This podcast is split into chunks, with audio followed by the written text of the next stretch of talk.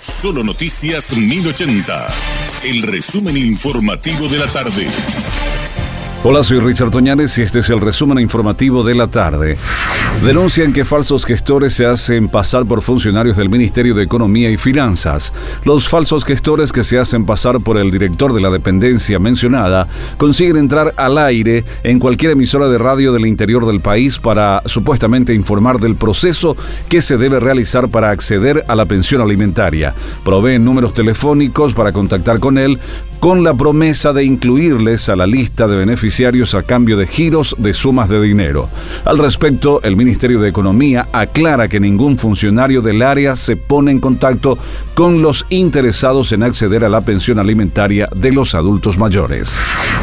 Agentes de la Senad destacados en la ciudad de Mariscal Estigarribia detuvieron a una mujer que sería considerada como una de las principales acopiadoras y traficantes de cocaína desde el Perú. La misma fue aprendida durante un control de rutina en el predio de aduana de la ciudad con personal de dicha dependencia y de migraciones. Al momento de su verificación, la mujer presentó un documento boliviano de contenido falso, pero tras cotejar con autoridades bolivianas y peruanas, se pudo constatar que su verdadera identidad es Reina Violeta Gosme La Fuente, conocida en el ámbito criminal como Tía Reina. La misma fue remitida a la comisaría de Loma Plata.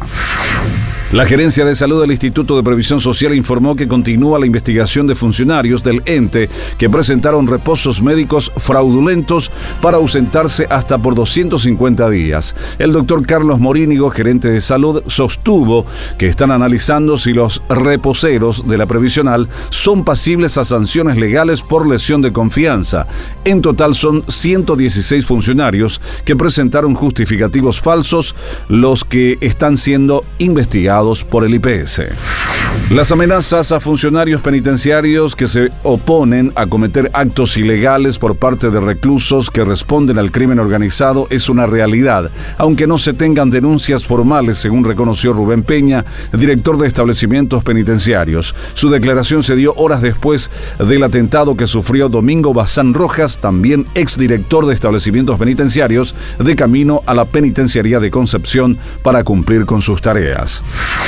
La fiscal Gladys González confirmó que los restos de piel hallados el pasado 17 de noviembre en el arroyo Lambaré en el marco de la búsqueda del sargento Alexis Teobaldo Sosa no corresponden a un humano. El laboratorio forense culminó el análisis patológico y confirmó que la muestra de 8 a 15 centímetros estaba en estado de descomposición y luego de días de trabajo se determinó que correspondían a un animal. La Organización Mundial de la Salud mostró recientemente su preocupación por el incremento en el número de enfermedades respiratorias en China y le pidió a la población tomar medidas de protección de acuerdo con un comunicado publicado en la red social Twitter.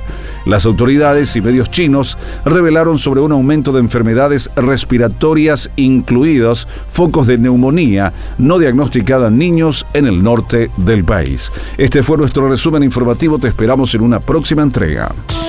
Información del día aquí, en Solo Noticias 1080.